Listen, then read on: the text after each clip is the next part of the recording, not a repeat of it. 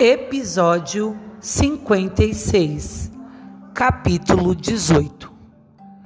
Querida Jalzia, o homem com a carroça quebrada estava certo. Já vimos muitas pessoas viajando como nós. Pedimos esmola para todos que encontramos, até para quem vem tentar nos pedir.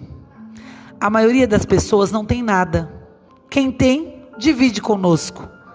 Às vezes é bem pouco, mas nos ajuda a continuar vivo por mais um dia.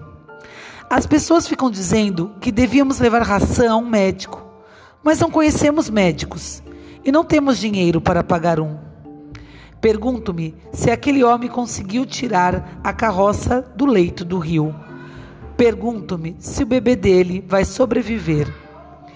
Pergunto-me se sobreviveremos. As crianças agora seguiam uma estrada, indo na mesma direção dos demais viajantes.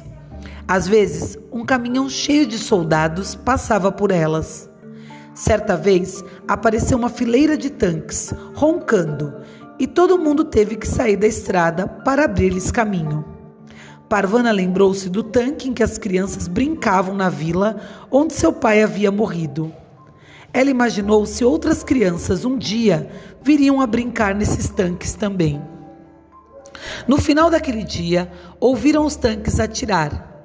Agora, os aviões bombardeavam também durante o dia. Algumas bombas faziam tanto estrondo que o rumor jogava as crianças no chão. Azif cortara o rosto ao cair e muito sangue jorrara de sua testa, fazendo enxugá-lo com o cobertor. As bombas continuavam a cair. Uma explodiu bem na frente deles. As pessoas se espalharam, formando aglomerações dos dois lados da estrada.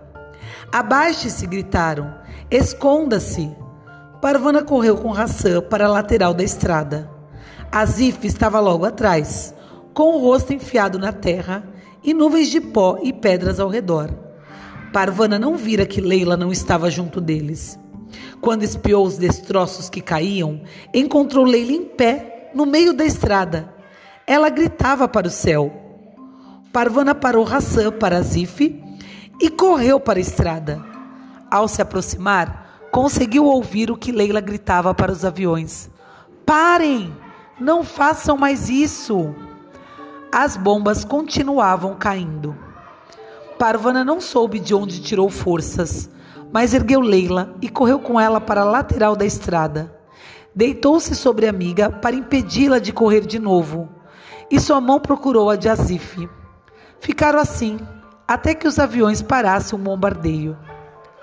Quando o silêncio voltou, exceto pelo choro das pessoas que tinham perdido entes queridos e pelos gritos dos feridos, as crianças se ergueram e voltaram a caminhar. Elas não podiam ajudar ninguém. Ninguém podia ajudá-las. É, meus queridos, minhas queridas, cada dia a situação fica pior. Escreva uma frase de bom ânimo. O que, que vocês falariam para motivar essas crianças neste exato momento? Um beijo no coração.